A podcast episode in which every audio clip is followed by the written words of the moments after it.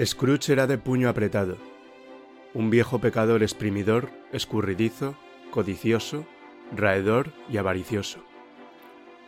Duro y encerrado en sí mismo, que tenía un negocio junto con su difunto amigo Marley, quien hace siete navidades, porque era Navidad, había muerto. Nadie en las calles le hablaba, pues sabían bien la respuesta venidera. La mañana anterior a la víspera de Navidad, Fred, el sobrino de Scrooge, lo visita en su despacho para desearle felices Navidades e invitarlo a cenar a casa. Scrooge rechaza rotundamente la invitación. Es grosero y huraño y juzga a su sobrino por no tener mucho dinero. Fred, a pesar de la negativa de su tío, se retira amablemente y sin enojo alguno. Poco después, un par de caballeros le pidieron a Scrooge que hiciera un donativo caritativo para la gente pobre.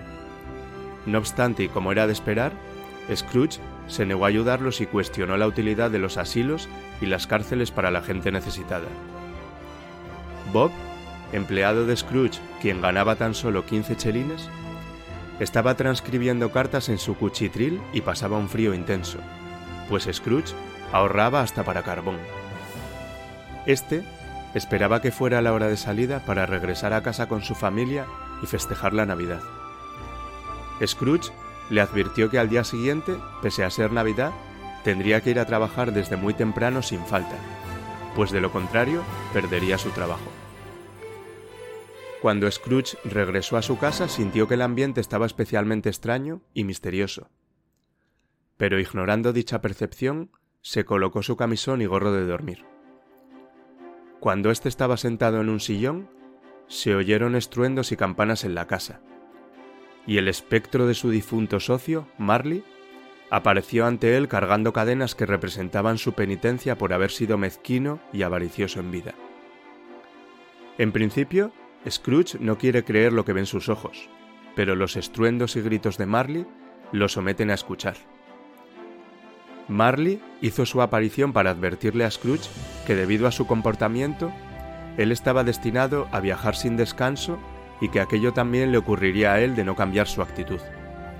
Por ello, le daban la oportunidad de reivindicarse y tres espectros se encargarían de visitarlo en las noches consecuentes a la una de la madrugada. Cuando el espectro de Marlin salió por la ventana, Scrooge se disponía a dormir.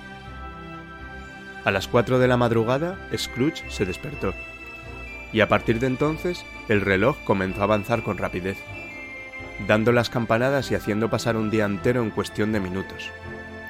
Al dar la una, apareció ante él el primero de los tres espectros. Era una extraña figura, como un anciano del tamaño de un niño. Su cabello, que colgaba por su espalda y su nuca, era blanco, quizá por la edad, y no obstante, la cara no tenía la menor arruga y el más tierno vello aparecía sobre su piel. Los brazos eran muy largos y musculosos, las manos, las piernas y pies igual, como si su presión fuese de una fuerza inusual. Vestía una túnica del blanco más puro y alrededor de su cintura llevaba un lustroso cinturón, cuyo brillo era hermoso. Sostenía una rama de fresco y verde acebo en la mano, y en contradicción con el emblema invernal, su vestido iba adornado con flores veraniegas.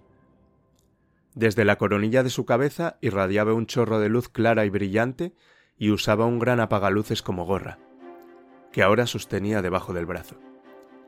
Este espíritu se presenta como el espectro de las navidades pasadas, quien lleva a Scrooge a su pueblo de infancia. Ambos entran a una casa antigua donde observan a Scrooge de niño leyendo un libro e imaginándose historias. El viejo Scrooge siente enorme gusto y nostalgia al recordar aquellos momentos cuando viajaba con la imaginación. Poco después, lo lleva a la misma casa, pero Scrooge ya es un poco mayor y su hermana, alegre y hermosa, lo visita para llevarlo a casa con su padre a pasar la Navidad. Scrooge recuerda con amor a su hermana, quien murió poco después de haber tenido a Fred, su sobrino. Posteriormente, el espíritu lo lleva al despacho de su primer jefe, quien tenía dos aprendices y los alojaba en su casa. Era Navidad y había un festejo en la oficina a donde todo el mundo asistió, bailó y se divirtió. Scrooge sintió en aquel momento la necesidad de hablar con su empleado Cratchit. Después, el espíritu lo lleva a verse más grande, codicioso y con ojos de lucro, discutiendo con su novia a quien le reprocha haber cambiado porque se ha dejado atrapar por la avaricia. Ella le advierte que le dejará, pues el ídolo de oro la ha desplazado. Ante esto, Scrooge le suplica al espíritu no ver más, pero éste le toma por los brazos y lo lleva a casa de Belle, su antigua novia, en compañía de sus hijos y su marido. Este último le comenta a Bell que ha visto a Scrooge completamente solo y que su socio Marley está a punto de morir. Scrooge le suplica al espectro no ver más, que pare la tortura y al regresar a casa cae en un profundo sueño.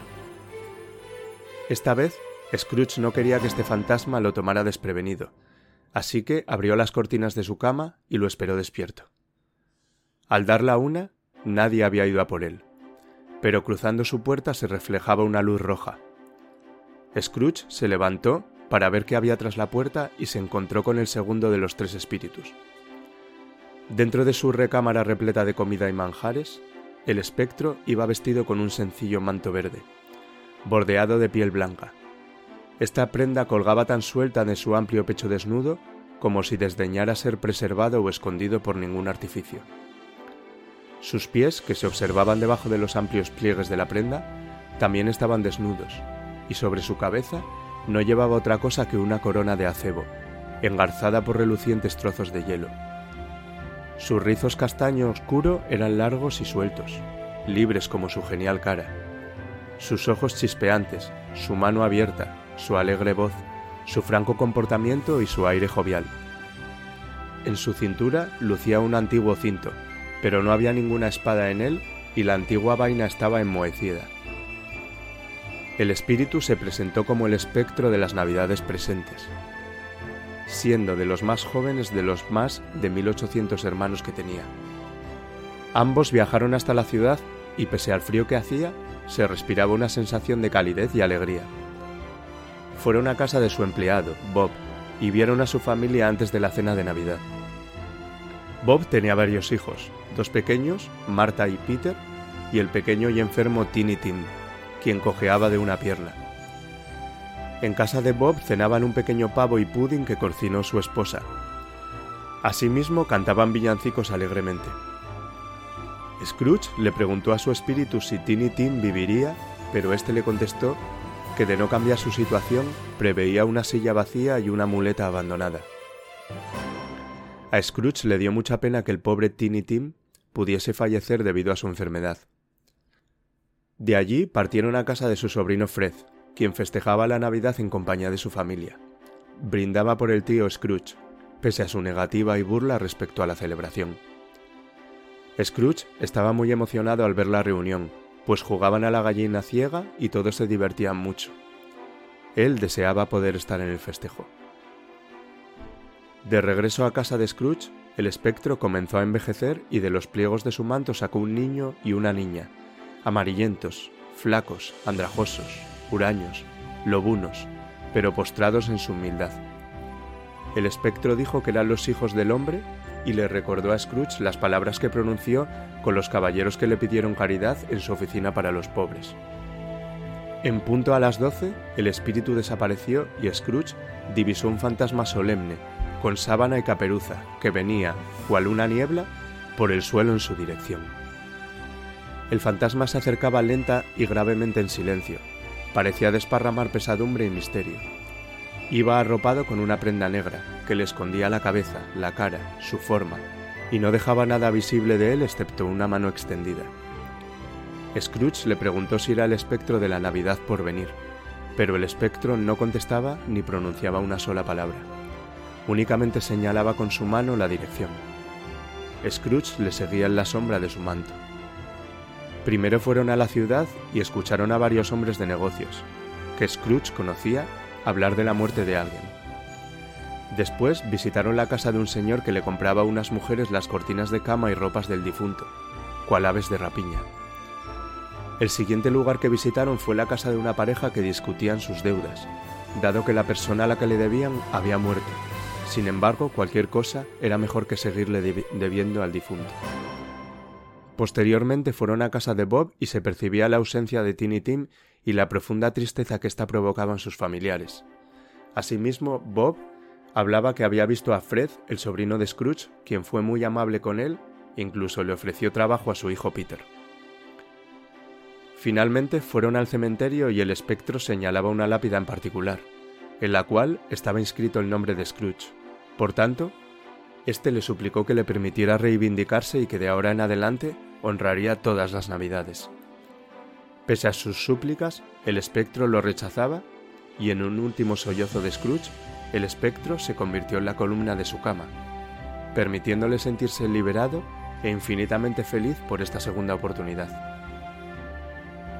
A partir de ese momento, Scrooge juró tener siempre presentes a los tres espíritus de la Navidad y decidió iniciar un cambio drástico en su vida. Al salir a la calle, comprendió que aquel día era la víspera de Navidad, así que le encargó a un muchacho comprar el pavo más grande de la tienda para enviarlo en el anonimato a casa de Bob. Inmediatamente después se encontró con el señor que le había pedido caridad para los pobres y Scrooge le ofreció una suma muy considerable. No se dilató para ir a casa de su sobrino y pasar la Navidad en compañía de su familia, tal y como lo habría visto con el segundo espectro. A la mañana siguiente, Scrooge esperaba a Bob en la oficina, quien llegó un poco tarde. Scrooge le regañó por su tardanza, pero era parte de una farsa para notificarle que le aumentaría el sueldo y que le ayudaría a sobrellevar los problemas de Tiny Tim. Scrooge cambió radicalmente, se volvió bueno y generoso. Tiny Tim, quien no murió, tuvo a Scrooge como un segundo padre. A veces la gente se reía del cambio de Scrooge, pero él era feliz.